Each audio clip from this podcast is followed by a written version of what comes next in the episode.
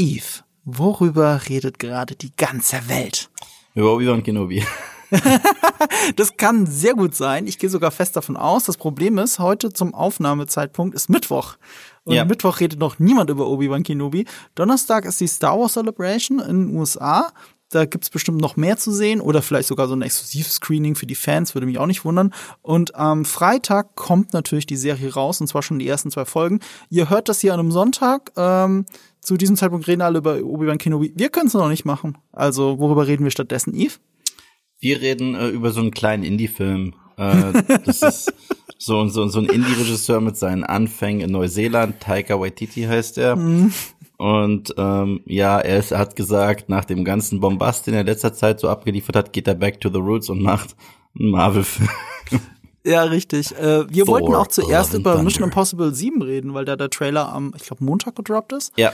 Dann kam am Dienstag, äh, ich glaube Dienstag oder Montag, der, der Tor-Trailer raus. Und dann haben wir gedacht, okay, sollten wir das ändern? Wir haben auf Social Media auch nochmal euch gefragt, auf Instagram zur Abstimmung, was euch denn, was für euch dringender ist. Nicht, was ihr von beiden hören wollt, sondern was für euch dringender ist. Da Tor mit großem Abstand gewonnen. Ähm, aber um die Frage von mir selber am Anfang zu beantworten, die ganze, Red, äh, die ganze Welt redet natürlich über Better Call Saul seit gestern Eve. Ja, ist mir klar. das ist sogar dir klar, oder? Das hast sogar du mitgekriegt. Äh, ich habe mitbekommen, dass er auf einer Bank saß wie Forrest Gump und dass es da einen Stillshot gibt und alle sagen, oh. Das ist auch ein sehr geiler Teaser, weil es tatsächlich nicht, äh, weil es das Gefühl für die Folge sehr gut zusammenfasst, ohne dass es innerhalb der Folge auch nur im entferntesten irgendwas damit zu tun hätte. Das ist sogar so richtig irreführend, das Bild, wenn man so möchte. Ja, weil die Bank existiert gar nicht, sie war nur in seinem Kopf. Ja, ja, genau. Sie ist nur für den Dreh da gewesen. Ähm, äh, ja, 9,9 auf IMDb. Das wird der Tor 4, glaube ich, nicht schaffen. Nicht wie Better Call Saul. Nö, das, da, da, davon gehe ich aus. Ja, ja, das ist ja das Ding. Ähm, ich, ich, ich höre sehr viel Gemixtes. Also ich höre auch Leute, die ja gar keinen Bock auf Tor 4 haben, weil mhm. sie schon Tor 3 nicht mochten. Und damit haben sie ja noch recht. Wenn sie Tor 3 nicht mochten von Tiger Waititi, warum sollten sie einen vierten Film mögen, der offensichtlich in die gleiche Kerbe schlägt?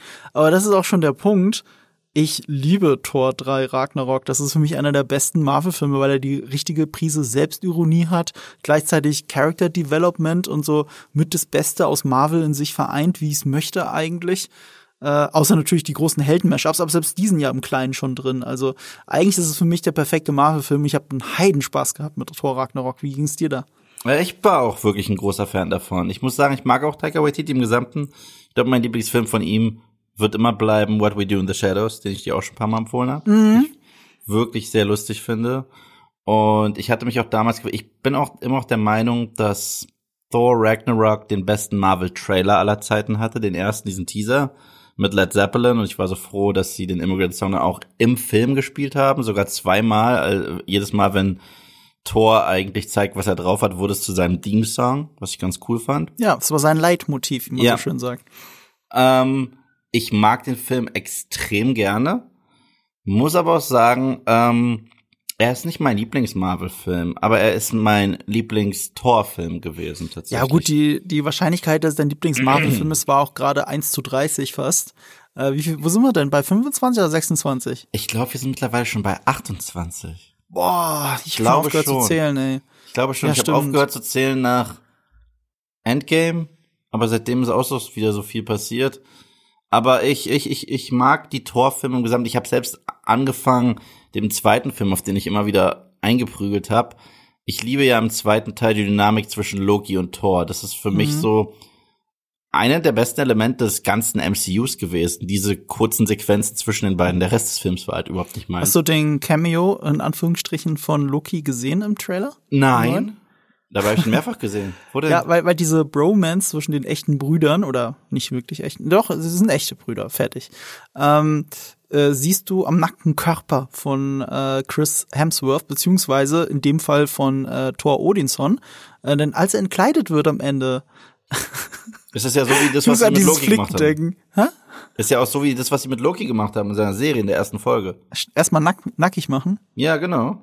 Ja. Haben die doch auch seine Klamotten komplett weggeflickt, aber mit einem Roboter. Das ist jetzt übrigens, ich annonciere es jetzt hier, äh, auch wenn du noch nicht dazu zugestimmt hast. Diese doch, ich habe gesehen, wie du diesen Podcast genannt hast. ich habe ich, ich, ich hab's gelesen und musste kurz ja. schmunzeln. Ich wollte dich eigentlich noch darauf ansprechen, weil ich habe das gelesen, während wir ein anderes Meeting hatten. Und dachte mir, das, ich kann, ich kann jetzt deine ernste Phase nicht unterbrechen und, und das droppen und so. So hast du unseren Podcast genannt, aber ja, ich habe geschmunzelt. Ja. Ja, der neue Trailer fliegt uns hart. Ich weiß gar nicht, was du hast. Das ist ein perfekter Titel. Ja. Ähm, er hat es auf dem Körper, auf dem Rücken tätowiert. Er hat Lokis Helm als Symbol hinten Ach, auf dem das Rücken ich ganz gar groß. Nicht gesehen, siehst du mal. Ja, das siehst du nur ganz unscharf und so, wenn du wirklich ranzoomst. Äh, mir ist es auch nur aufgefallen, weil unser gemeinsamer Freund Nerd Factory in seiner Trailer-Analyse da ganz groß draufgefahren ist und vorher ist mir gar nicht aufgefallen. Musst du sowas lachen? Sowas ich wurde ich erneut in seinem Video erwähnt.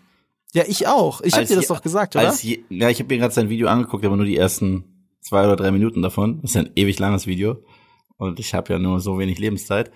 Aber ähm, da wurde ich erwähnt als jemand, der sicherlich über diesen Film jetzt schon vorab meckert. ja, ich, ich war auch hab so ich schockiert. gar nicht. Also Luke hat ja mit sowas, also ich, ich, also ich, also wir mögen ja Luke und Luke, äh, ich hätte nicht gedacht, dass er uns so falsch einschätzt, nur weil ich ja. das CGI von She-Hulk beschissen finde. Gut, aber also, ganz ehrlich. Seine Aussage war, dass äh, wir diese eine Stelle, wo der Helm offensichtlich reingeschoppt ist, was mir gar nicht aufgefallen mir Auch nicht, mir auch nicht. Ich hab das jetzt um, ich, ohne Witz. Ich glaube, der wurde auch gar nicht reingeschoppt. Ich glaube, ich, ich glaube, dass die Reflexionen die sind unecht. Ja. Da drin, nee, ich glaube tatsächlich, es ist, äh, Luke hat recht, das ist reingemacht. Äh, das machen sie ja gerne auch, dass Helme teilweise, also war das eigentlich auch in Star Wars so? Ja, genau, wo Kylo Ren die Hälfte des Films von Star Wars 7 in Wirklichkeit gar keinen Helm trägt. Das haben sie in der Post-Production gemacht. Ja, das sah das aber sehr so stark aus. Ja, das sah auch sehr stark aus. Und hier, ich hätte es auch nicht gesehen, aber dann, wo er da Pause gedrückt hat und so, der sieht ein bisschen uncanny draufgesetzt aus. Könnte sein. Aber ganz ehrlich, ich wäre nicht mal auf die Idee gekommen, mich über das CGI bei Thor zu beschweren, weil es ist auch ein völlig andere, ähm, also dass Luke uns so falsch einschätzt, hätte ich echt nicht gedacht. Ähm, weil ähm, bei anderen Sachen da ist, da hast du ja dieses Uncanny Valley, das du betrittst. Und das hast du bei Thor und Thor Ragnarok gar nicht. Weil mhm. das ist so drüber, alles so theateresk schon seit Kenneth Brenners ersten Torfilm. Ähm, das darf alles nach Kostümen aussehen. Das CGI war nicht perfekt in Thor Ragnarok. Es ist viel besser, finde ich sogar in Tor 4, was auch Gründe hat, zu denen wir später kommen, die nämlich mit in Anführungsstrichen nicht CGI zu tun haben.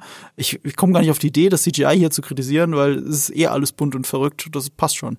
Ja, also für mich ist das auch vollkommen okay. Ich finde nach wie vor, der erste Torfilm, also alles, was sie dort in, in, in Asgard hatten, war mhm. das ästhetischste, was wir je hatten in einem Torfilm, weil da hat sich halt Kenneth Branaghs Stärke gezeigt, so Shakespeare-esque und so weiter. Der hat ja auch so eine, probiert, so eine Shakespeare-esque Geschichte zu erzählen zwischen zwei Brüdern und Verrat und bla. Aber Thor Ragnarok ist tatsächlich vom Look her der Comic akkurateste. Das ja. ist so eine richtige Jack Kirby Nummer. Ja. Fand ich damals super cool. So weiter gedacht von Guardians so gefühlt, ne? Also noch Jack mehr. ist auch schon sehr Jack Kirby, aber das ist noch weiter Das gedacht. ist noch mehr. Das ist wirklich ja. äh, die die Jungs, die damals LSD genommen haben und dann diese Comics ja. gemacht haben. Ich, ich finde, ich finde, das ist geil an Thorak Ich finde super. Ich finde es super. Ich finde es voll super, weil das ist nicht so. Zum Beispiel, was mich stört und da bin ich dann wieder der Boomer. Mich stört's extrem, dass es in Avengers Endgame eine Sequenz gibt, in der äh, Bruce Banner, Black Widow, Ant-Man und Cap Zeitreisen trainieren. Mhm. Und es ist in der Lagerhalle und selbst die ist fake. Das regt mich so auf, weil du siehst einfach, dass dieser Hintergrund einfach nur eine verkackte Lagerhalle ist. Mhm. Es wirkt wie Stock-Footage. Und dann denke ich halt zurück an Joss Whedons Avengers Age of Ultron, mhm. wo wir die Party hatten in Starks äh, mhm. Hütte. Mhm. Und da saßen die ja auch eigentlich nur da und haben mit dem Hammer gespielt. Mhm. Und das hatte so viel Charakter, weißt du? Mhm. Weil da standen halt Sachen auf dem Tisch. Es war halt ein echtes Set und es mhm. wurde halt lebendig und durch deren Interaktion wurde es noch lebendiger. Und in diesen Avengers Endgame und Infinity War gibt es so viele Sequenzen, wo du halt siehst, das ist eigentlich so ein Stock-Footage hinten und fertig. Aber wenn man dann, wie, wie in Tor 3 oder in Guardians 2 erst recht, Guardians mhm. 2 liebe ich ja ohne Ende, du ja auch. Ja, ja äh, sich so richtig austobt mit wilden Farben und auch Details im Hintergrund, dann ist mir das vollkommen scheißegal, dass es CG ist. Das ist mir vollkommen scheißegal. Ja. Man denkt immer, ich bin so ein CG-Hasser. Das beste CG ist das, was du nicht siehst. Wie ja. zum Beispiel in Endgame, das wirklich gute CG, ist die Tatsache, dass sie diese Anzüge, die getragen haben, diese Zeitreiseanzüge, wenn mhm. sie da so ein Slow-Mo laufen mit dem Money Shot, ja, das ist, das ist geil. Aber ja. Äh, ja, das ist geil, weil es also äh, echte Kostüme wären auch geil gewesen. Ja, echte Kostüme sind immer besser. Echte Kostüme sind immer, aber ich war überrascht, dass das CG ist. Also das ja, habe ich nicht gesehen. Ja, ja, genau. Und ähm, nur um zurückzukommen auf She-Hulk, ich bin einfach der festen Überzeugung, dass als das MCU diese Serien losgetreten hat jetzt auf Disney Plus, haben die sich bei WandaVision und bei Loki und auch bei Falcon and the Winter Soldier gedacht, okay, das sind Charaktere, die kennen Leute aus dem Kino, deswegen mhm. muss es auch so aussehen wie im Kino. Und wir haben ja schon häufiger geredet über dieses äh, ähm, Bildformat, das mhm. nicht zwingend Sinn ergibt zu Hause, aber scheißegal. Und ähm, das CG, finde ich, reiht sich da sehr gut ein mit dem, was wir auf der Leinwand gewohnt sind. Aber seit Moon Knight, und das ist der erste Charakter, den wir nicht aus dem Kino äh, kennen, sieht es stark aus wie für TV produziert. Als ich da diesen verkackten Schakal gesehen habe, dachte mhm. ich mir, mhm. komm schon. Als ich den Trailer zu Miss Marvel gesehen habe, dachte ich mir, CW, definitiv. Und jetzt She-Hulk, ja, ich bleib dabei, sieht scheiße aus. Und ich ja. sag's nochmal, sieht scheiße es ist mega uncanny. Ist das, ein ist ASMR? Das, wie, wie nennt sich das? Äh, das war das ASMR, wenn du, wenn du noch mehr flüstern würdest und noch ein paar, paar, paar Glubschgeräusche oder so noch mit reinmachst. Ich habe mal, äh, ich habe mal äh, bei, äh, im Studium habe ich mal einen Pornoproduzenten interviewt für eine Produktion, mhm. äh, über eine Reportage, die ich gemacht habe über die Auswirkungen der äh, Wirtschaftskrise auf die deutsche Pornoindustrie. Okay. und äh, und der war hobbymäßig Geräuschemacher. Und Geil. viele, viele Pornofilme, äh, äh, gerade wenn sie fiktional sind, die nehmen keinen, die nehmen keinen Ton am Set auf. Und er war auch immer sehr, wie soll ich sagen, filmaffin. Er hat äh, viele ich sagen, bekannte Synchronstimmen für seine Pornofilme rekrutiert. Zum Beispiel die Stimme von Gene Hackman, die jeder wiedererkennen würde. Die deutsche Synchronstimme von Gene Hackman hat seine Pornofilme synchronisiert. Und äh, wie komme ich jetzt darauf? Er hat mir aus Spaß demonstriert, wie er äh, die Bewegungsgeräusche von äh, zwei menschlichen Körpern aufeinander simuliert. Geil. Er hat mich gebeten, die Augen zuzumachen und hat vor meinen Augen mit seiner, ähm, er ist ein bisschen kräftiger, mit seiner, mit seiner kräftigen Faust, die geschlossen war oder nicht ganz geschlossen und einem angefeuchteten Finger gezeigt, wie er gewisse Geräusche produziert. Und ich, glaube, sind, ich schwöre, wir sind immer noch bei dem Tor-Podcast. Ja, aber er heißt ja auch Flickt uns hart. Also von daher äh, kann ich auch ein bisschen Insights über die deutsche Pornoindustrie erzählen. Ja, ja, ja. Nee, ähm, und generell, ich, ich mochte Tor 3 ziemlich gerne, weil es Witzige ist, der ist halt albern, der ist sehr albern, aber für mich ist es von allen Torfilmen auch der konsequenteste tatsächlich, was vollkommen übersehen wird immer wieder. Auf dem Papier ist es eigentlich der düsterste Torfilm, wenn man überlegt, was so alles passiert. Er mhm. verliert seinen Vater, er verliert sein Auge, mhm. er verliert Asgard. Ich, ich, ich fand das krass. Ich liebe das, dass du das gerade gesagt hast, ja. weil das mochte ich auch an dem Film. Er war super konsequent. Asgard ist weg, Auge ist weg, alles davon, krasse Charakterentwicklung. Abgesehen von dem Auge, das sie ja gleich in Infinity War wieder zurückgebracht Aber haben. das ist, das ist schon wieder der Punkt. Ich hasse ja, ja Infinity War. Ja, ich Und zwar nicht, nicht, ich hasse ihn wirklich. Äh, ich, ich möchte mal nur, nur, nur drei der vielen Gründe, die ich habe, die ich auch mal in einem Video lang und breit ausgebreitet habe. Ähm, drei Gründe nennen. Das eine ist, dass das CGI richtig scheiße ist. Also jetzt soll jetzt mal alles diese drei Abgesehen Gründe von auszahlen. auszahlen. Ja, aber selbst der ist ja ein bisschen uncanny. Äh, nee, nee, uncanny ist falsch. Gerade weil er so comichaft proportional ist, funktioniert's. Aber die stehen halt auf einer Wiese und du siehst, dass sie nicht auf einer Wiese stehen. Das ist ja, halt ja, das für mich verrückt. Ja. Ne? Also du kannst auch nicht so tun, als wäre Wakanda pro Afrika und alles. Sie sind zu voll mit dem Kamerateam nach Afrika zu fliegen, sondern sie stellen sie auf eine grüne CGI-Wiese, die halt nicht echt aussieht. Es ist ganz schlimm, das CGI. Ähm, aber das ist ja kein Hauptgrund, aber es ist, es, es reißt mich halt raus. Ähm, äh, das andere ist dieses, ich wollte drei Gründe nennen, wie komme ich auf drei? Ach so, ja, dieses, das hat mir schon ein paar Mal angesprochen, das hat jetzt aber nichts mit diesem Podcast zu tun. Nee, doch auch. Inkonsequenz. Ja. Yeah. Du hast halt am Ende diesen, diesen Snap und du weißt eigentlich ganz genau auf einer unterbewussten Ebene, die sind ja nicht alle tot. Ja, so. nicht nur das, nicht nur das. Ja. Ich habe mich in Retroperspektiv habe ich dem Film damals noch zu viel Credits gegeben, ja. weil ich dachte, die Gesnappten, die kommen eh alle zurück. Ich so, ja, ja, ja. Ihr, ihr, killt jetzt gerade Spider-Man. Ja, aber du dachtest, mhm. und ich dachte das auch, die, ich, die vorher gestorben sind, dachte, die kommen garantiert ich dachte, nicht wieder. Ich dachte, die, die vorher gestorben sind, das sind die Tode. Also ja. Vision, Gamora. Loki und Gamora. Ja. Und und, und Loki und Vision hatten seitdem eine eigene Show. Nicht mal die. Es ja, ist so traurig. Also Loki und Vision hatten seitdem eine eigene TV-Show.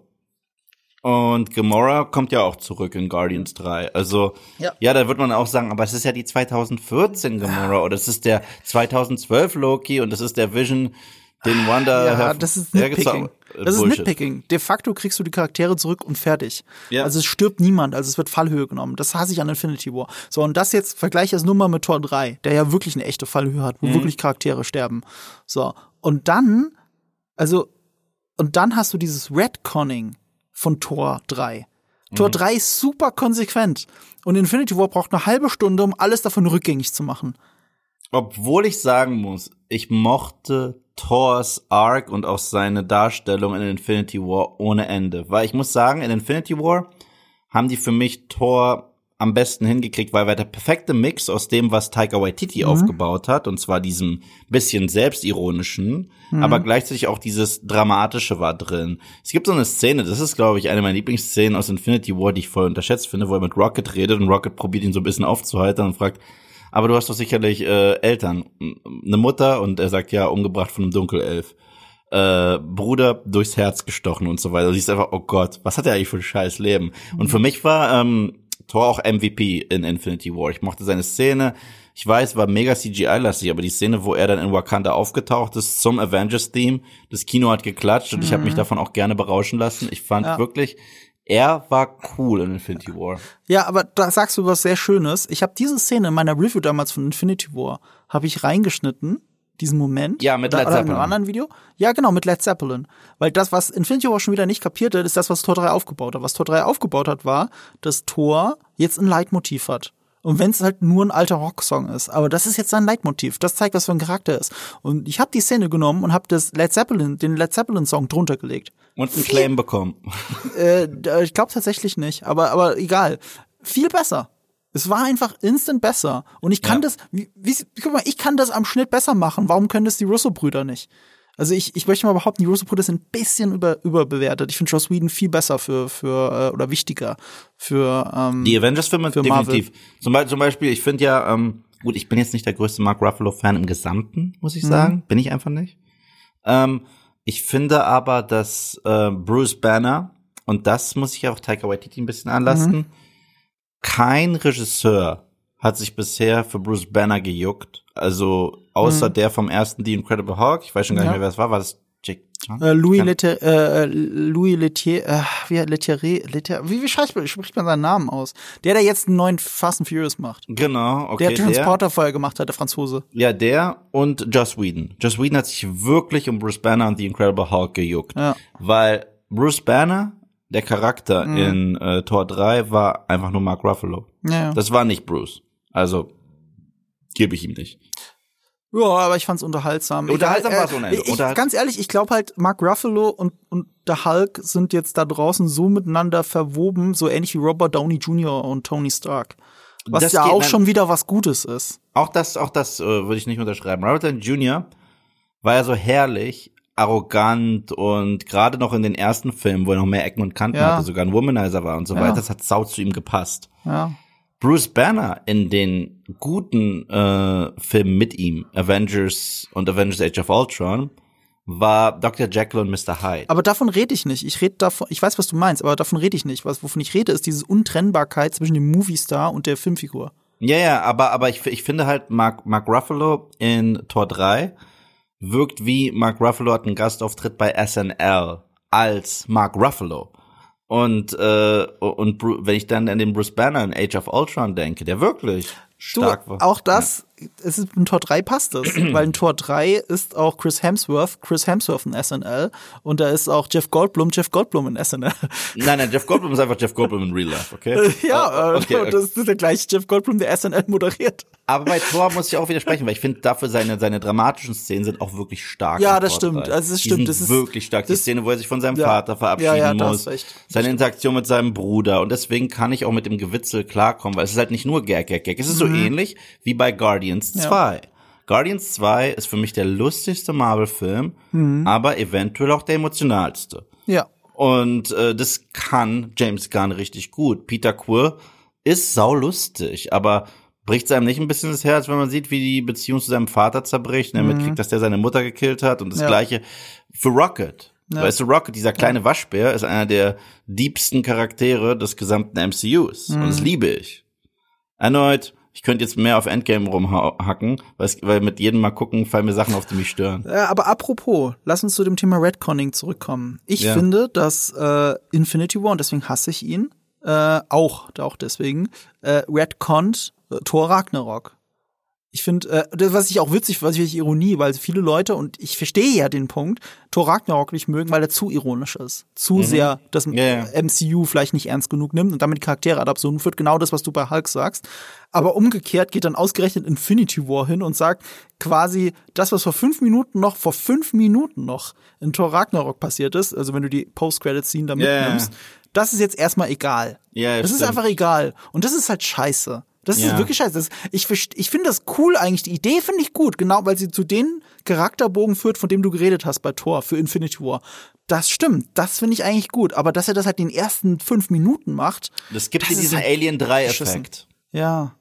Das, Intro von ja, Alien 3 ja, stimmt. hasse ja. ich ohne Ende, weil ich liebe Aliens und das Ende von Aliens okay, ich mache einen Spoiler für einen Film von vor tausend Jahren. Wenn du es nicht sagen würdest, würde es keinen jucken. Ich sag's jetzt trotzdem, ist mir scheißegal. Aliens, nicht nur Alan Ripley überlebt, sondern ja. wir haben eine kleine Crew von Charakteren, die überleben, ja. die uns ans Herz wachsen. Und dann sterben die offscreen, offscreen in Alien 3 im Intro. Mit, also, da, da fange ich immer schon an, den Film zu hassen, aber ja.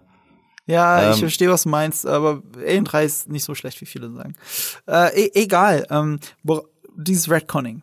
Ja, so, ja. Jetzt finde ich jetzt so witzig, dass der Kreis sich so ein bisschen schließt. Also du hast Thor Ragnarok, der wird geredcon von Infinity War. Mhm. Äh, und Infinity War wird fortgesetzt von Endgame. Und was ich jetzt schon bei dem ersten Teaser von, von Tor 4 beobachtet habe und jetzt er nochmal. Endgame. Genau. Nochmal bestätigt sie im Trailer, er redconnt Endgame. Du siehst quasi den Anfang des Films oder was in den ersten 20 Minuten passieren wird, siehst du schon zusammengefasst im Trailer. Dass Thor erstmal die Fettleibigkeit aus Endgame wieder los wird, die ja wirklich albern war. Das also, ging mir wirklich auf den Sack. Ja, also ich muss sagen, ich fand es anfangs saulustig. Ja, also in, in, ja, in, dieser, in dieser ersten Szene ja. fand ich es wirklich lustig, okay? Aber mhm. ich hätte nicht gedacht, dass sie das den ganzen Film durchziehen. Das, das ist das, was mich so gestört hat, weißt du? Ich fand, ich fand die, die Idee eigentlich ganz witzig, wo die ihn da finden und er dann zockt, auch noch mit äh, Kork, Taika mhm. Waititi selbst, äh, fand, fand ich super. Mhm. Aber ich hätte nicht gedacht, dass sie das den ganzen Film durchziehen. Und irgendwann hat's mich auch einfach nur noch genervt. Ich, ich fand diese Big Lebowski-Idee ja irgendwie witzig für einen Lacher. So, aber das war's dann auch schon. Und ist es dieser eine Lacher wert, äh, ein Tor hinzustellen, den ich nicht mehr ernst nehmen kann. Nicht, weil er dick ist, sondern weil ich nicht Chris Hemsworth, weil ich nicht einen dicken Chris Hemsworth sehe. Der hat ja nicht den Christian Bale gemacht und Method Actor mäßig sich das angefressen. Ich sehe halt einen Typen in einem Fettsuit. Das ja, sehe ich. Und nicht nur das, du siehst Obelix. Ja, ich sehe, ja, das sieht aus wie Obelix, also wie Gerard Depardieu Obelix, wie der Obelix. Der, der sieht ja comichaft aus. Ich hab's einfach nicht geglaubt. Das reißt mich da raus. Das, das erinnert mich daran. Du übrigens, äh, das MCU ist natürlich nicht echt. Das sind alles Schauspieler und in diesem Fall in schlechteren Kostümen als normalerweise. Und, äh, und, und das ärgert mich so als aber das, Fan von aber, Marvel. Aber das bringt mich halt auch dazu. Generell, Endgame hat zwei Figuren ein bisschen verhauen. Thor und erneut Bruce Banner. Weil Smart Hulk ist auch sehr inkonsequent, das stimmt. Nein, nein, nein, nein, es ist konsequent und ich kenne es sogar aus den Comics. Aber nee, ich finde es inkonsequent. Aber das Problem für mich ist, ich, ich kann auch dazu hinkommen, wir können darüber ja? gerne debattieren, aber ja. ich, es kann konsequent sein, aber so war es nicht konsequent, weil so nehmen wir den größten Character Arc ja. von Bruce Banner und lösen ihn off Screen.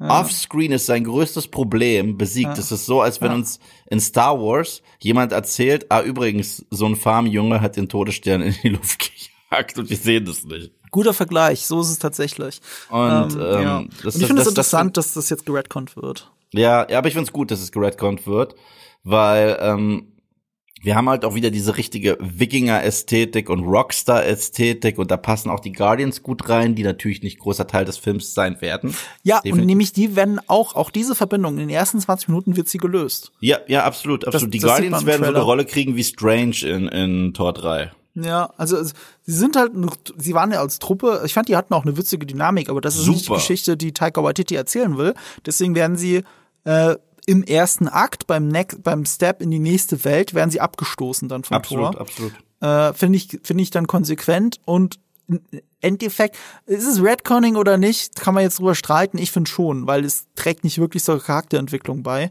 Ja, weil das Versprechen der S-Guardians ja. of the Galaxy wird direkt wieder vernichtet. Mhm. Deswegen gebe ich dir schon recht, das, das ist Redconning. Das ist ja, ja, so, wenn die Avengers am Ende zusammenstehen, gehen die ja trotzdem am Ende ihrer Filme immer je äh, alle ihren eigenen Weg. Mhm. Und das gehört sich auch so, weil es ein ja Crossover-Event. Das heißt, du, du erwartest nicht im nächsten Film, dass sie als Team auftauchen, sondern du erwartest den nächsten Iron Man-Film, den nächsten Thor-Film und so weiter und so fort.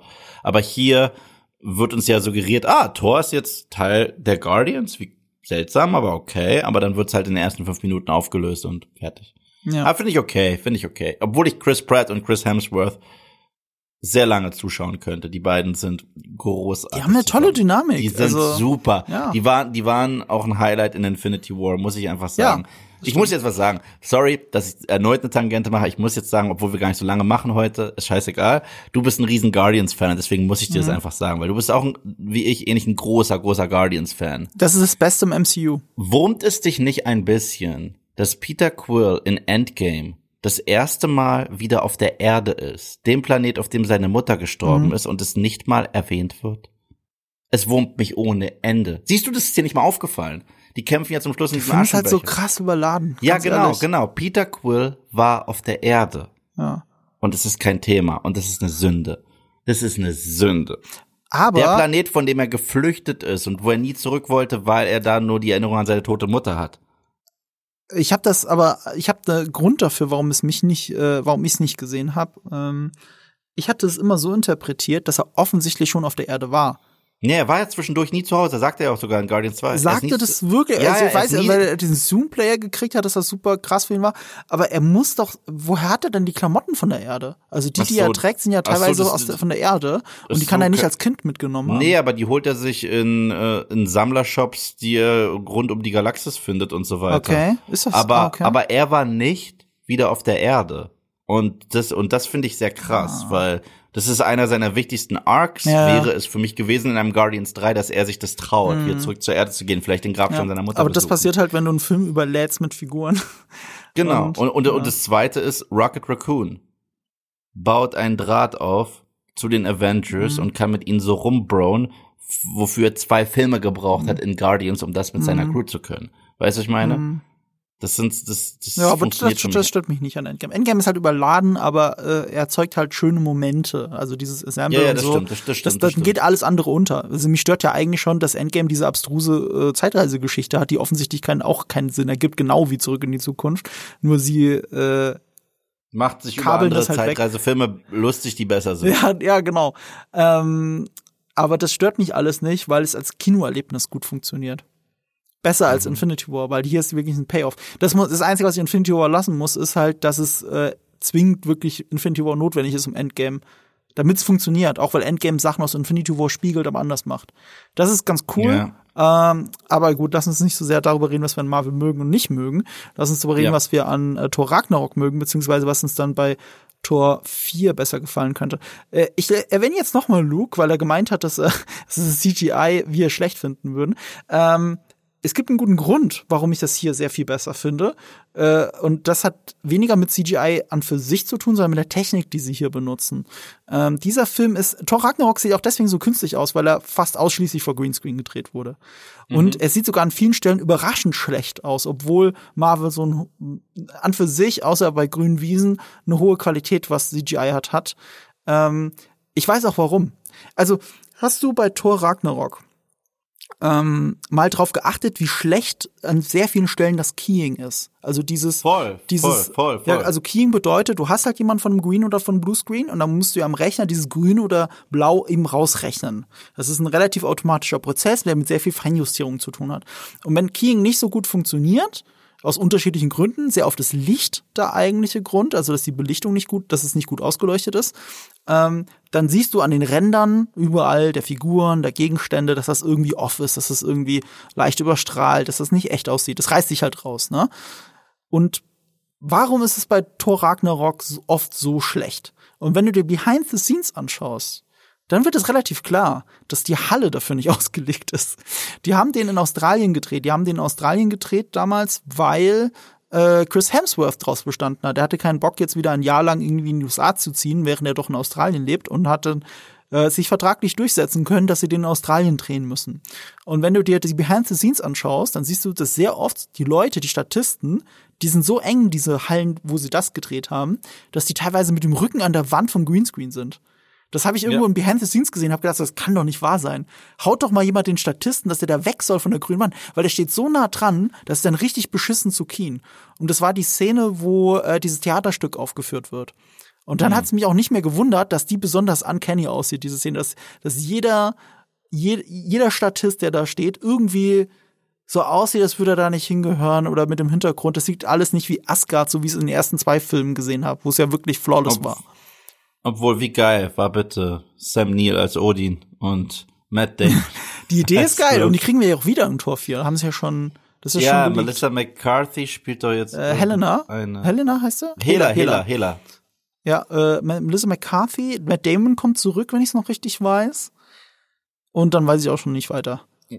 Ja, vielleicht machen sie nochmal äh, Sam Neill und zeigen nochmal Odins Tod. ja, so. ähm, aber was sie jetzt bei Thor 4 besser gemacht haben, und deswegen käme ich ja nie auf die Idee, das zu kritisieren, Luke, und ich sag jetzt so oft seinen Namen, damit ihr Luke darauf hinweist, dass wir ihn in diesem Podcast erwähnt haben, und jetzt muss er die ganze Kackfolge durchhören, nur um zu wissen, wo wir ihn überall erwähnt haben. Das ist das erste Mal, was, was so witzig ist, weil Leute sprechen ja auch immer darüber, dass, dass er und ich irgendwie eine Feder hätten. Ich, ich habe ja noch nie ihn in irgendwas erwähnt, noch nie in einem Video, noch nie in einem, äh, in, in einem Podcast. Aber ich, aber ich, ich höre häufiger Movie-Pilot. Und äh, deswegen, hi. so, jetzt, äh, gut, dann haben wir das ähm, auch geklärt. Also, ich könnte jetzt an ihn weitertragen und er muss sich das jetzt, ja. muss sich das jetzt anhören. Ähm, und zwar, was haben sie anders gemacht diesmal? Es, sie haben kein Greenscreen benutzt. Also nicht ausschließlich. Sie haben The Volume benutzt, wie es heißt. Äh, früher besser bekannt unter dem Namen Stagecraft die Technologie yep. aus The Mandalorian. Ähm, das sind ja die weiterentwickelt, die machen das meines Wissens nach nicht mehr mit der Unreal Engine 5 ist es, glaube ich, oder 4 oder 3, nee, 5 ist es bestimmt nicht, egal, irgendwelche Unreal Engines, äh, sondern äh, sie machen das jetzt mit einer eigenen Engine von Industrial Light and Magic und mit einer noch größeren Wand, glaube ich sogar. Auf jeden Fall ist es im Prinzip Stagecraft und die nennen das jetzt The Volume und damit wird halt Star Wars gedreht und damit werden jetzt eben Teile des Marvel Cinematic Universe gedreht und äh, Thor äh, 4, Love and Thunder, ist eben dieser Film, wenn nicht sogar der erste, glaube ich, von all den MCU-Filmen, mhm. der vor The Volume gedreht wird. Könnte ich mir vorstellen, weil bis dato, ich muss halt auch sagen, so sehr ich The Book of Boba Fett zum Kotzen finde, ja, mhm. sieht halt besser aus als viele MCU, als fast, fast alle MCU-Serien durch eben diese Stagecraft und mhm. so weiter. Das ist echt ziemlich flawless im Book of Boba Fett mit der Wüste. Also man vergisst, dass das Stagecraft ist. Ja, bei Mando ja auch. Und deswegen finde ich, wenn ich mir sowas angucke wie, ja, letztens Moon Knight. Hm. Ne? Merkst du selbst. Merkst du? Merkst du? ja, stimmt. Aber Waititi hat sich ja mega aus dem Fenster gehängt, als er meinte, er hat den geilsten Marvel-Schurken aller Zeiten. Das ist äh, das eine ist Aussage. Gore the God Butcher, gespielt von Christian I'm Batman. Bale. Und ähm, ich sag's mal so, zu sagen, ich habe den krassesten MCU-Schurken, ist immer noch nicht so eine krasse Ansage, wenn ich überlege, was ihr schon für Schauspieler verbraten habt, so Mats Mikkelsen, ähm, hier Lebowski, ähm, Jeff, Jeff, äh, Jeff, Jeff Bridges, Mickey Rourke. Ich könnte weiter mal Hugo Weaving. Ich könnte Die meisten haben wir vergessen, Tag gell? Die haben ja, oft so tolle Schauspieler für den Bösewicht. So großartig. Äh, hier, Lee Pace, selbst der in Guardians ist ich fand erst Kurt Russell wirklich cool als, als, als Bösewicht bei Guardians. Und selbst der ähm, ist in der ähm, breiten Masse in Vergessenheit geraten. Wenn, wenn man MCU-Bösewicht erwähnt, dann zeigen, Thanos, Loki. Ja, dann zeigen alle Leute auf Josh Brolin und Loki. Loki ist ja. eigentlich ein Anti-Held. Er ist gar kein richtiger Bösewicht in, in, ähm, in dem Universum. Und bei Thor, äh, bei, bei Thor, bei äh, Thanos, habe ich das große Problem damit, dass er eigentlich ein Vollidiot ist. Ja, weil er hat einen Stein, der heißt Reality Stone. Er könnte einfach auch endlos Ressourcen machen. Aber stattdessen sagt er, ich mache die Hälfte kaputt und dann geht's schon. Siehst du, da kommst du schon so. Ähm, ja, loremäßig absolut richtig. Ich finde halt, sein Endplan ist halt eine besch beschissene Idee. Also nur mal für die Leute da draußen. Ich hatte schon die Diskussion, dass Leute das immer noch verteidigen. Die philosophische Idee, dass es weniger Menschen braucht, damit es allen besser geht, das ist eine alte Idee, okay. Mhm. Was er macht ist, er halbiert die Population im gesamten Universum. Wir sind auf der Erde sieben Milliarden Menschen ungefähr. Wenn wir jetzt nur noch 3,5 Milliarden Menschen wären, okay, von heute auf morgen nur 3,5 Milliarden, egal mhm. wie traumatisch dieses Erlebnis ist, und ich verstehe das ja, okay, ist traumatisch, fünf Jahre lang knabbern alle dran, logisch, wäre ja natürlich so, wenn die Hälfte aller Menschen auf einmal weg wäre, wie nach dem Krieg. Aber die Population wäre mit 3,5 Milliarden einfach nur da, wo wir vor 50 Jahren waren, in den 70er Jahren. Das ist es. Yep. Mehr ist es nicht. Er hat die Menschheit um 50 Jahre zurückgeworfen und 50 Jahre später, was in, der kosmischen, äh, weißt du, in dieser kosmischen großen Welt nix ist. Nichts ist. Ja, ja. überhaupt nichts ist. Dann sind die Menschen wieder das, bei sieben Milliarden. Und nicht nur das, er verdient beim, er verliert bei mir auch ein paar Punkte als cooler Bad Guy wegen der Darstellung von ihm in Endgame. Weil Infinity War, du kannst seinen Plan blöd nennen, mhm. aber er glaubt zumindest daran, dass er der Held mhm. ist, weißt ja. du? Selbst wenn ja. du sagst, blöd, ja, er, er, sieht sich als Held der Geschichte. Aber in Endgame machen sie ihn ja doch zu einem einfach lila Blobmonster, weil er sagt, nö, jetzt bin ich sauer. Jetzt bin ich jetzt böse. Ich euch alle, jetzt, jetzt, jetzt bin ich böse. Jetzt mache ich euch alle du kaputt. Du hast absolut recht. Und ich, und, und, und damit nehmen sie ihm das, was ihn als Bad Guy interessant gemacht haben. Das ist so, als wenn der Joker nicht mehr Batman äh, dazu bringen wollen würde, ihn umzubringen. Weil das ist ja das Endgame ja. vom Joker. Das ist spannend. Ja. Oder wenn Harvey Two-Face nicht mehr alles dem Schicksal überlässt und die die Münze nicht mehr benutzt ja. und einfach nur verwahrlos auf Leute schießt. Ist nicht das Gleiche. Und das, da steckt eine Philosophie dahinter und die ist weg in Endgame. Da sagt er einfach, okay, ich mache jetzt alles kaputt. Absolut. Äh, und, und das macht mir Thanos ein bisschen kaputt, auch wenn Josh Brolin den halt toll spielt. Ich sehe halt, voll. Äh, du, wenn ich wählen müsste, wen habe ich lieber? Cable, den er in Deadpool gespielt hat, oder Thanos? Mhm. Da würde ich mich aber für Cable entscheiden. Ja, aber es war, es war aber auch eine viel Brolin-mäßigere Performance. Spannenderweise habe ich den gerade für einen Rewatch wieder geschaut. Äh, Deadpool 2. Ich liebe Cable gestern. in Deadpool 2. Ja. Ähm, aber Christian Bale ist ja ein Charakterdarsteller mhm. und ich finde, man sieht schon seine Allüren dafür. Ich finde es sehr geil, dass es kein CG ist. Ich finde super. Ich finde super, dass er aussieht wie Christian Bale mhm. oder Christian Pale. Oh, aber jetzt muss ich auch wieder Kudos an Luke geben, der jetzt immer noch diese Folge hört, weil wir seinen Namen ja mehrmals erwähnen, durchgehend durch diese ganze Folge. Äh, er hat äh, schön in der Trailer-Analyse von sich gesehen, ähm, dass äh, Christian Bale für ein paar Frames zu sehen ist, eben nicht als Christian Bale. Also doch so, wie man ihn aus den Comics kennt, Gore the God Butcher. Der sieht ja da ganz anders aus. Ja, der hat so eine seltsame Flappe. Ja, er hat eine seltsame Flappe, ist ein schöner Ausdruck dafür. Und hat keine Nase, sehr Voldemort-mäßig. Und es sieht zumindest im Trailer so aus, äh, als würde er von dieser Form morphen in eine menschliche Form, warum auch immer. It's Morphin Time. Ja, genau. Sorry. Und äh, der Power Rangers Fan in mir muss das immer sagen. Was, was halt inhaltlich Sinn ergibt, weil er ist ja eine andere Alienrasse eigentlich. Andererseits, wir haben jetzt so viele Alienrassen schon in MCU gesehen, die aber alle einfach menschlich sind. Also in menschlicher mm. Form, höchstens eine andere Hautfarbe. Äh, deswegen wäre es jetzt auch nicht so uncanny, wenn Gore so aussieht. Ich find's schön, dass sie Christian Bale nicht nicht verstecken hinter irgendeiner CGI-Maske. Ja. Und ich habe da auch Vertrauen in Taika man muss natürlich dazu sagen, es ist immer mega ballsy zu sagen, äh, mein, mein Bösewicht ist aber der Beste im MCU. Und äh, denken werden das aber viele Regisseure noch, während sie den Film produzieren. Vielleicht nicht beim Endergebnis, aber während sie den Film gerade produzieren, sind sie bestimmt, sonst würden sie es ja nicht machen. Ne, du, du machst ja nicht Und die Konkurrenz ist halt aber auch nicht die krasseste, muss man ja, halt auch Ja, das kommt noch dazu, aber, aber du, du, du schreibst ja nicht einen Bösewicht, inszenierst ihn und denkst, den mache ich jetzt so mittelprächtig. Nee, nee, nee. obwohl, obwohl, obwohl, ich glaube, das dachten die schon. Bei, bei ein paar, ein paar waren vielleicht realistischer. Mats Mikkelsen, ja. also das bricht mir am meisten das Herz. So. Ja, aber ja, ich, ich, ich glaube, der lustigste, also den ich wirklich am beschissensten fand, ist schwer, die Liste ist lang. Aber dass sie hier den einen Typen Christopher Eccleston genommen haben. Ich wollte ihn auch gerade sagen, ich glaube, das ist der schlechteste Bösewicht im gesamten Malekith. Ja. Malekith. Ja, Malekith. Always in our hearts. Ja. So. Ja, das, das ist tatsächlich der schlechteste Bösewicht im MCU. Also mir fällt keiner ein, der schlechter ist. Nee, Was aber schwer, auch oft schon zutrifft auf, naja, weil Black Widow. Stimmt. Harvey Weinsteinovic. Ja, genau.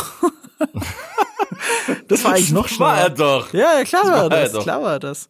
Und, und, ja. und jede Killerfrau konnte nie was dafür, dass sie andere Menschen umgebracht hat. Natürlich ja, nicht. Das war ja Gedankenmanipulation durch den alten weißen Mann. Deswegen hat ja auch äh, Black Widow nie was Schlechtes gemacht, obwohl sie in dem Film ein ganzes Gefängnis ausrottet. Ich meine, ja. In dem Film, nachdem sie ja, schon eine Heldin ja. ist, bringt sie irgendwie 100 ja. Leute um, um einen Schwerverbrecher noch rauszuholen. Keine Resozialisierung für euch. Puh. Ja, genau. Also, no sequel for you. So, ja, ja. Also auch das waren alles Männer, Eve, das musst du verstehen. Ja, deswegen verdient. Ja. So, was willst du machen? Verdient. Das, das, Aber ja. so Augen, irgendwie haben, hat dieser Film für mich Black Widow geredconnt. Nee. Naja, egal. Ich weiß. Egal. Egal. Aber, aber ey, Florence Pugh ist gar nicht so schlecht. Die ist super. Nee, sie ist, super. Fantastisch. Sie ist super. Sie, sie war das Beste am Film. Ja. Sie war das Beste am Film. Obwohl viel mehr von der neuen Black Widow sehen. Es gibt eine Szene, wo auch so eine Explosion direkt vor ihr stattfindet. Und das war so das beschissenste MCU CGI auf der Leinwand ja. in letzter ja, Zeit. Ja, ich habe ein ganzes äh, Essay auf YouTube dazu gesehen. Ich weiß aber nicht mehr von wem. Ähm, da ging es um Sandscreens, da, so werdet ihr das finden, Sandscreens in Dune. Das Problem bei, äh, und da kommen wir wieder zu The Volume zurück, das Problem bei, ähm, bei diesen Greenscreens ist ja oft, dass das Licht dadurch komplett falsch ist. So, und das ist auch mhm. extrem schwer, dass es dann echt aussieht. Da hat er Black Widow auch als Beispiel genommen. Also wenn Black Widow vor, also in dem Fall Scarlett Johansson, von der Explosion wegrennt, hinter ihr explodiert alles und sie rennt Richtung Kamera und hat halt gefragt, warum sieht das unecht aus? Warum? Sie denkt ja alle, das sieht unecht aus. Also unterbewusst. Woran liegt's? Mhm. Weil es ist ja ein flawless so von den Effekt, von der Effektqualität her. Und selbst das Keying war okay. Es war die Komposition. Nee, es, es war das Licht. Wenn die Explosion hinter ihr ist, warum ist das Gesicht heller leuchtet? So, wenn, wenn, ja. ich meine, in echt wäre es vielleicht sogar so, aber nicht in der Kamera. In der Kamera mhm. ist sie, ist, ist mit dem, mit dem Backlight hinter ihr, ist, ist, ist vorne alles dunkel. So, so würde ja, es aussehen. Und, und, spätestens, wenn sie in der Luft durch CGI ja. Scarlett ersetzt wird, dann ist eh Und warum ist das vorbei. da so, wie es gemacht ist? Damit du halt siehst, dass es Scarlett Johansson ist und in Wirklichkeit siehst du aber gerade eine Stuntfrau und Scarlett Johansons Gesicht ist rein mhm äh, reingeklebt schon an die Morphpunkte. Aber es ist nicht mal mehr eine Stuntfrau, sorry, das ist äh, das ist ja komplett am Computer generiert. Das war das Witzige. Da war eine andere Regisseurin, die ja. ursprünglich Black Widow ja. machen wollte. Da hat, hat man ihr gesagt, du, um die Action-Szenen, die machen wir alle in der Post hat sie gesagt, okay, dann mache ich das nicht. ja, ja, das auch, aber, aber die, die ganzen Nahkampfszenen waren ja natürlich nicht in der Post. Ja, ja, ja. Das waren immer Stuntfrauen und die haben immer die Gesichter draufgeklebt von Scarlett Johansson und Florence Pugh. Ja. Und, äh, und ja, das siehst du im Film an. Aber, aber das war, das war interessant. Und warum Sandscreen in Dune? Die haben statt Greenscreen und Bluescreen haben sie bei Dune immer sandfarbene riesige Leinwände aufgebaut, weil das mhm. Licht dann echter davon abbounced. Hat natürlich das Problem, dass du in der Post sehr mühselig die Leute da rausfriemeln musst hinter diesem Hintergrund. Also du kannst ja nicht einfach so leicht, wie ich es beschrieben habe, dieses Keying, ne, ein paar Regler drehen, dann ist das weggekeyt, die Farbe. Das geht nicht, aber dafür sieht's echter aus. Es ist halt viel aufwendiger. Mhm. Und, und, und, und sowas macht das MCU halt noch nicht. Und durch so Sachen wie The Volume sieht es auf einmal alles echter aus. Warum sage ich das jetzt alles? Ich weiß es schon gar nicht mehr egal. Wir haben über Gore the God Butcher geredet. Ähm, ich ich habe natürlich auch große Hoffnung in Christian Bale. Äh, natürlich sind das große Versprechen von Tiger Waititi äh, und äh, wie könnte er das auch objektiv beurteilen, wenn er wenn er es für seinen eigenen Film natürlich so sieht. Es ist aber auch Tiger Waititi. Wenn du das aufschreibst, na, dann, dann klingt das halt wie super ballsy und äh, narzisstisch zu sagen, meiner ist der Beste. Aber so redet doch Tiger Waititi gar nicht. Guck dir mal irgendwelche Interviews ja. von ihm an. Die Hälfte von allem, der was er sagt, das, sagt, ist ein, ist ein Witz. so, also, also mit dem typischen Taika Waititi lächeln ist es auf einmal ein Gag. Also ich glaube nicht, dass er das unbedingt so gemeint hat. Wer weiß, wir werden es sehen. Aber ich finde, ehrlich gesagt, Gore the God Butcher sieht ziemlich cool aus.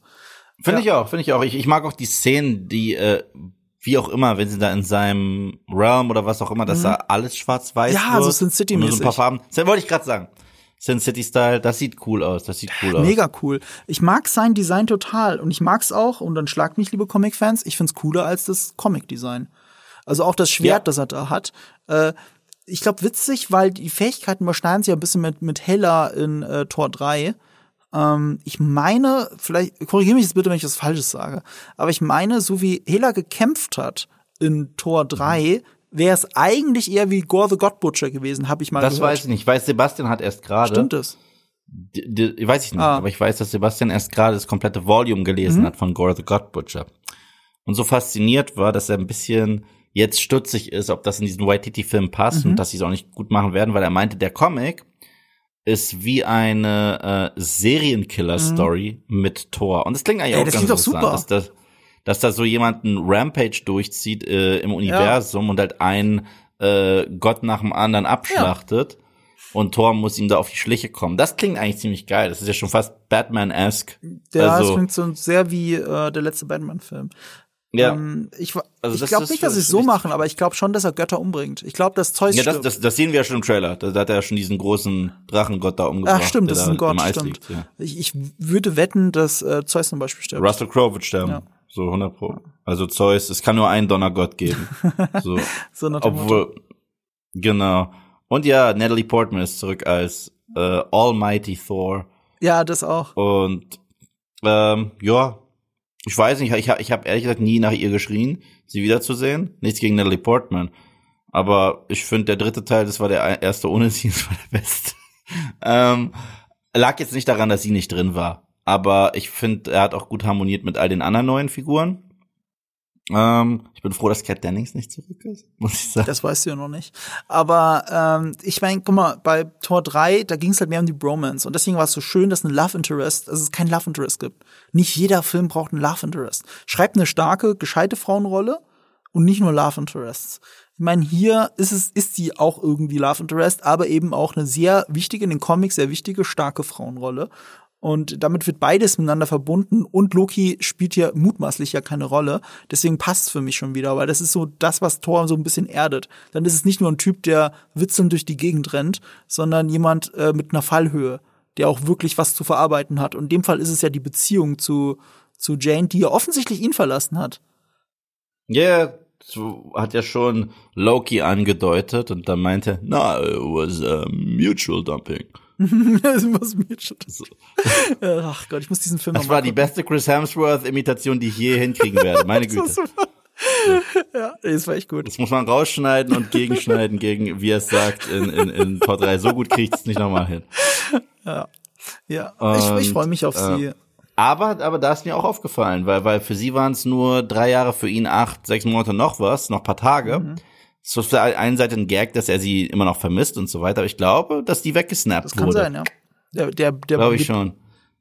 Der zieht sich ja weiter durch alles. Ich kann ihn nicht mehr hören. Ich kann es kann's nicht genau. hören, weil der Name halt so doof ist. Das, das ist Ja. auch wieder so typisch Marvel, weil jetzt einer das festgelegt hat bei Homecoming, müssen es jetzt alle so nennen.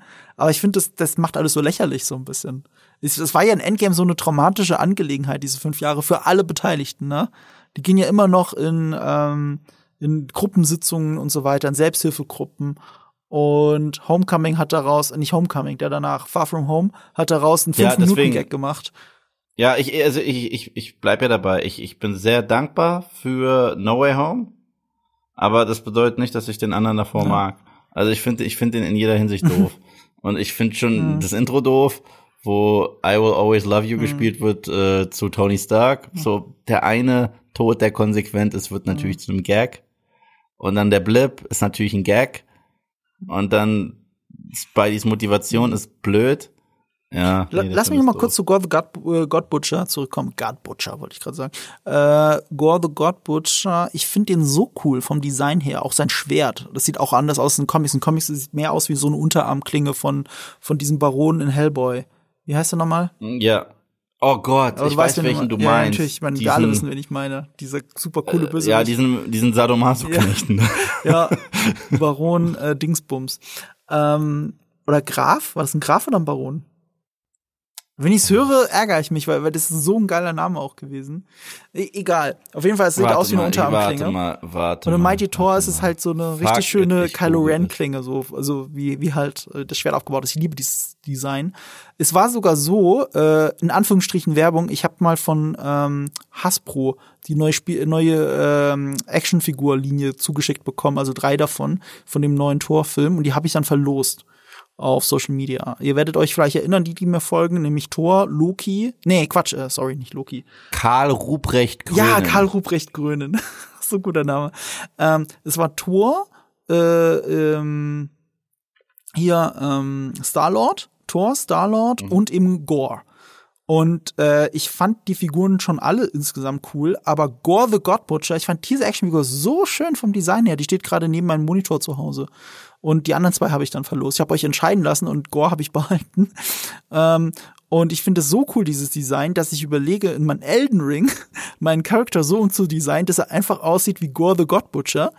Also das könnte ich, glaube ich, machen. Ich könnte die richtige Waffe finden. Ich glaube, das Outfit habe ich auch schon zusammen. Und im Editor kann man die Figur so umbauen, dass sie auch wirklich aussieht wie Christian Bale, auch mit dieser blassen Haut und gelben Augen. Und dann ist mein Ziel, dass ich in diesem Design, ich bin eigentlich kein PvP-Spieler in Elden Ring, aber dass ich Leute invade, also andere, die gerade Kurb spielen, dann kommt nicht einer von deren Realm rein und bringt die um.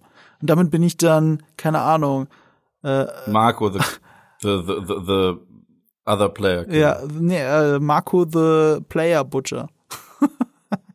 Das ist mein Lebensziel und das habe ich jetzt diesem Film zu verdanken. Also, also wir wissen noch nicht, wie cool The Gore the God Butcher sein wird, aber ich wäre gerne dieser Gore the God Butcher in Elden Ring. äh, ja, und das bringt uns zuletzt auch noch zu. Also erstens, ich bin gespannt, ob sie die dramatische Story reinbringen von Jane Foster aus den Comics, weil das ist ja wirklich krebskrank. Ja. Und ob das irgendwie Thema wird, keine Ahnung. Ich, wie gesagt, ich finde, Taika Waititi kann ernste Themen mit Humor krass gut Auf mixen. Auf jeden Fall, Jojo Rabbit, Mann. Jojo Rabbit. Ja. Was für ein zugleich. Film. Wir, wir, wir, ticken zugleich. Ja. Taika Waititi ist ja ähm, einer von zwei Oscar-Preisträgern, die Regie geführt haben beim MCU, oder? Der ist der zweite. Wer ist? Also die andere Person ist Chloe, äh, Chloe Zhao. Chloe Zhao, ja, ja. Aber okay. nach Eternals finde ich, man sollte den Oscar schon fast wieder posthum aberkennen. äh, und Na, posthum wäre, wenn sie tot wäre. Ich weiß. Das ist ein bisschen sehr Postwendend, postwendend. Wir müssen es nicht übertreiben, das stimmt. Postwendend aberkennen. Ähm, äh, ansonsten ja. fällt mir gerade keiner ein. Vielleicht gibt's ja noch einen. Ach, Kenneth Brenner. Kenneth Brenner ja, doch, sorry, Kenneth, Kenneth Brenner. Brenner. Der hat ja X Oscars. Hat er nicht? Äh, war der, er waren sieben Kategorien Amadeus. nominiert hat aber nicht. Ich sag. Damit hält er einen Weltrekord. Er war, er war so oft wie noch nie eine andere Person vor ihm für verschiedene Oscars nominiert. Aber wie viele davon hat er gewonnen, ist die Frage. Er hat jetzt auch bestimmt gewonnen für den letzten Film da, äh, Belfast. Ja. Ja, den, den wollte ich auch so krass sehen. Es war eine Frage im, im Quiz mit Steven Gätchen. Da musste ich das am Emoji erkennen. Da war eine Glocke und so eine Wolke. Und dann habe ich gefragt, furzende Glocke? Aber diese Wolke war halt eine Geschwindigkeitswolke. Oh, Belfast. Oh, nicht schlecht. Ich, oh, nicht schlecht. Da kam ich nicht drauf. Nee, bin ich auch nicht drauf gekommen. Nee. 14. Glocke ist besser. 14. Glocke, äh, dafür habe ich viel ähm, ähm, Kommentare Aber schon bekommen. auf dem Papier ist Taika Waititi einfach einer der besten Regisseure im MCU und äh, ich ja, finde, er hat auch mit Thor Ragnarok abgeliefert und deswegen freue ich mich halt so auf diesen Film. Fertig. Ah, ja, äh, und ähm, Dingsbums hier, ähm, äh, no, Kenneth Brenner hat einen Oscar schon für Henry den Fünften. Ja, ich meine, bei sieben Nominierungen irgendwas musste er gewonnen haben. Aber ehrlich gesagt ist Kenneth Brenner, was Regie angeht, sehr oft überschätzt. Also bei Belfast ja, streiten sich ja auch die, die, die, die Leute. Also er kommt halt vom Theater. Ich habe immer das Gefühl, er ist halt ein Theaterregisseur, der irgendwie irgendwas auf, auf Filmband. Und eigentlich geht's ihm gar nicht so sehr darum, dass es Kino ist, sondern es geht sehr darum, ähm, das ist theatralisch. Das ist theatralisches, ja, das ist dieses Dutch Angle, Dutch ja, Angle, das theatralische Angle, transportiert. Angle. Ich mag Kenneth Branagh ja. eigentlich noch fast am liebsten, wenn er Russen spielt. Nicht mal wegen ja. Tenet, sondern wegen, äh, wegen Jack Ryan, Shadow Recruit. Finde ich ganz gut. Ja, er macht es nicht schlecht. Er macht es wirklich ja. nicht schlecht und sagt. Ja gut, wenn du das sagst, dann wird es auch schon stimmen. Also ich fand ihn echt gut ich in Shadow Recruit. Ich, ich finde selbst Viggo Mortensen überschätzt in, in Eastern What? Promises. Ja, ich finde Viggo Mortensen alle finde ich super in Eastern Promises. Was für ein nein, geiler Film. Ich, nein, ich finde ihn super, aber, aber alle sagen, oh, und dieser Akzent. Und ich so, der ist okay. Der ist, der ist, ja. der ist, der ist besser als Mainstream, ja. Aber Kenneth Branagh Ja, aber da muss man auch streng genommen sagen, bei Eastern Promises, das ist ja gar keine Russe. Also wer ist denn da Russe? Yeah. Ich muss überlegen. Nein, Armin Müller-Stahl, ein Deutscher, Naomi Watts, eine Australierin, glaube ich. Aber Naomi Watts, die ist zum Beispiel super mit jeglichen osteuropäischen ja. Akzenten. Die ist fantastisch. Hat sie russische Wurzeln oder so? Keine Ahnung, aber hast du sie mal in St. Vincent gesehen? Nee. Mit Bill Murray? Mhm. Da spielt sie äh, eine sch schwangere Prostituierte. Mhm. Großartig. Mhm. Also generell, wenn du St. Vincent nicht gesehen hast, ist so ein richtig krasser Feel-Good-Film, der auch Oscar nominiert war, okay. krass untergegangen. Ja. So ein Bill Murray. Das nicht nach einem Feel-Good-Pitch, hast du gerade gesagt. Ist, ist, ja, ja, glaub, glaub mir, der, der ist abgefuckt, aber das ist ein Feel-Good-Film über so obskure Charaktere. Mhm. Und ähm, Ja, ähm, das ist der Junge aus ähm, It, aus Stephen Kings It, Mhm. die Hauptrolle.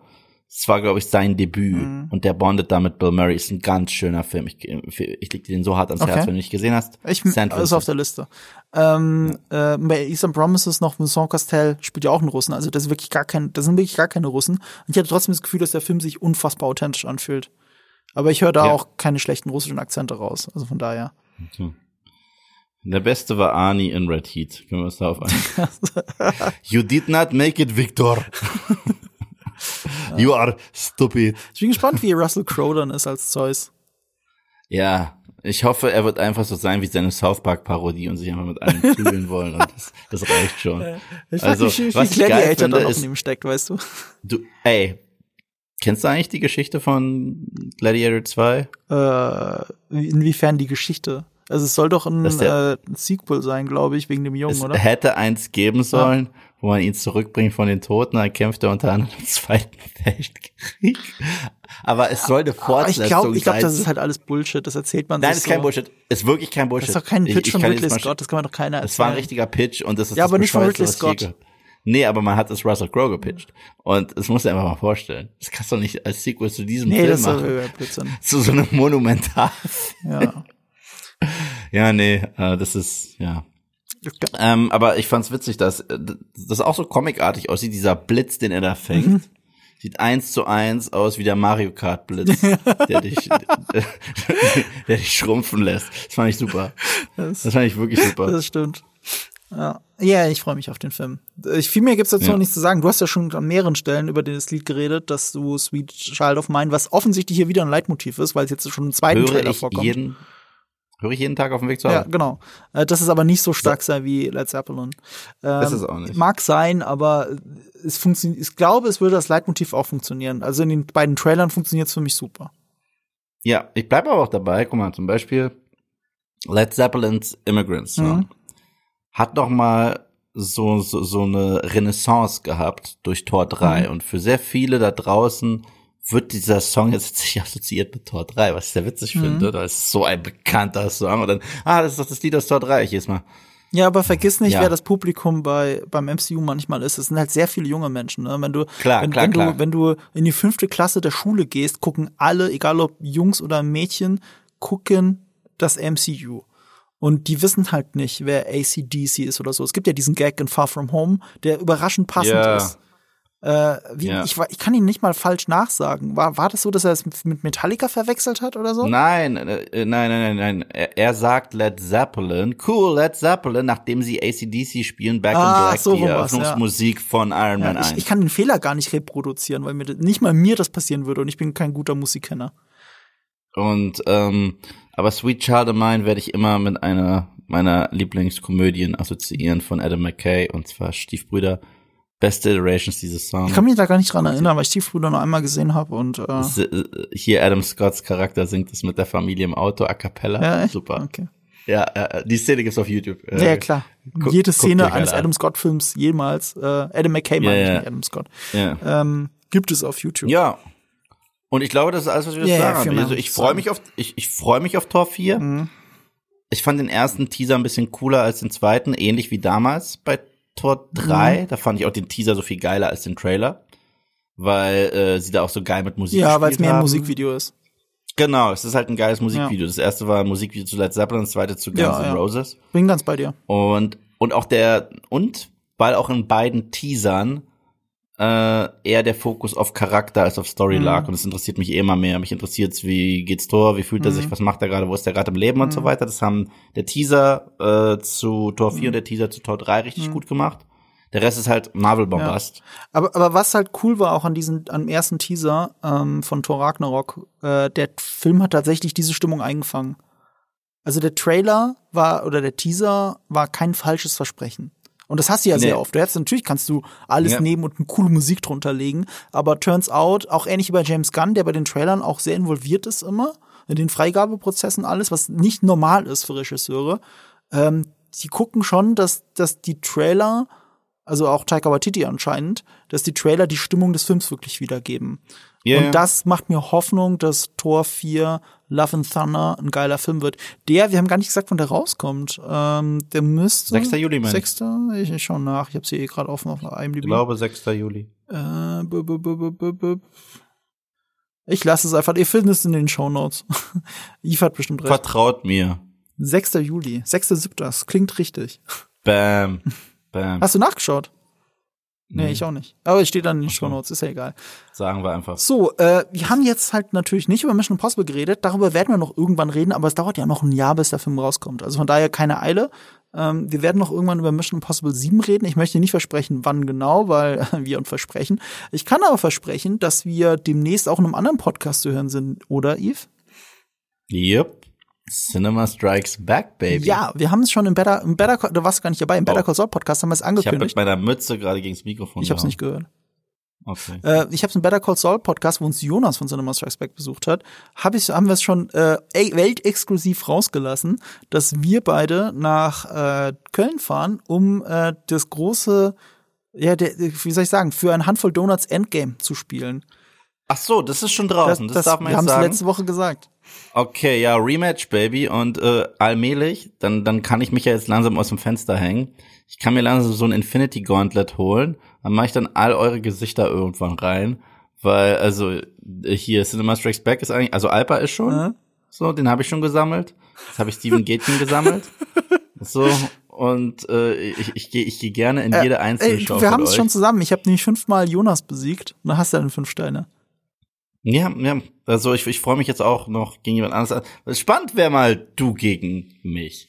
Das wäre wirklich mal spannend. Das wäre spannend, aber dann haben wir niemanden, der es ausrichtet. Vielleicht findet sich irgendwann die Gelegenheit, wo wir gegeneinander antreten können. Aber jetzt spielen wir jetzt gemeinsam gegen die beiden, gegen Alpa und Jonas. ja, also Ähm, kombinieren unser Wissen. Ich bin ehrlich gesagt der Meinung, das müssen wir locker schaffen. Also wir, haben, wir haben jeweils Ich- gewonnen, das müssen wir schaffen, Yves. ich sag's dir ganz ehrlich, ich mach mir da gar keine Sorgen. Ja. Ich sag's dir ganz ehrlich, ich mach mir da, ich weiß, Smack Talk und so weiter, scheißegal. Ich mach mir da wirklich gar keine Gedanken. Wir werden so hart Du, gewinnen. ich werde hungrig nach Köln reisen, weil ich weiß, dass ich an demselben Tag noch Donuts kriege von denen. Da so so so confident bin ich.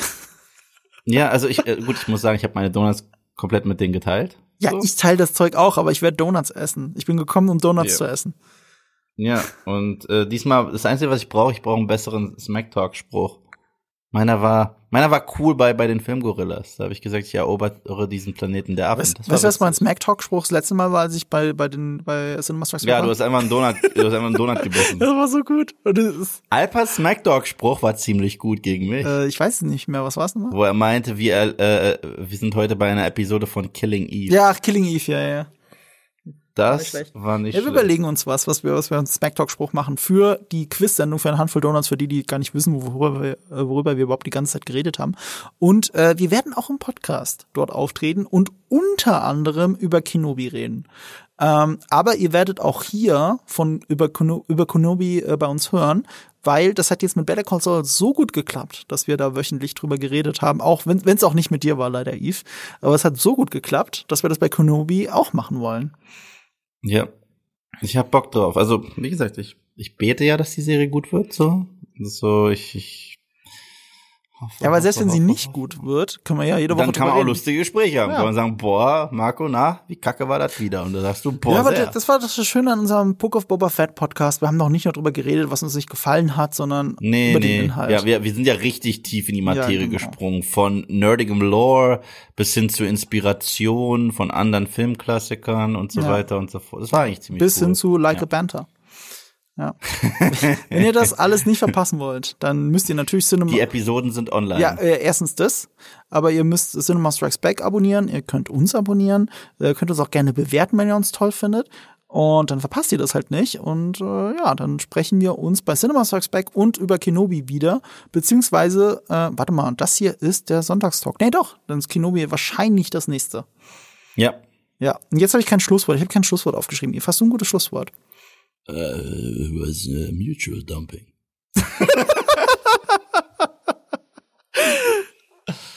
ja, okay. Perfekt.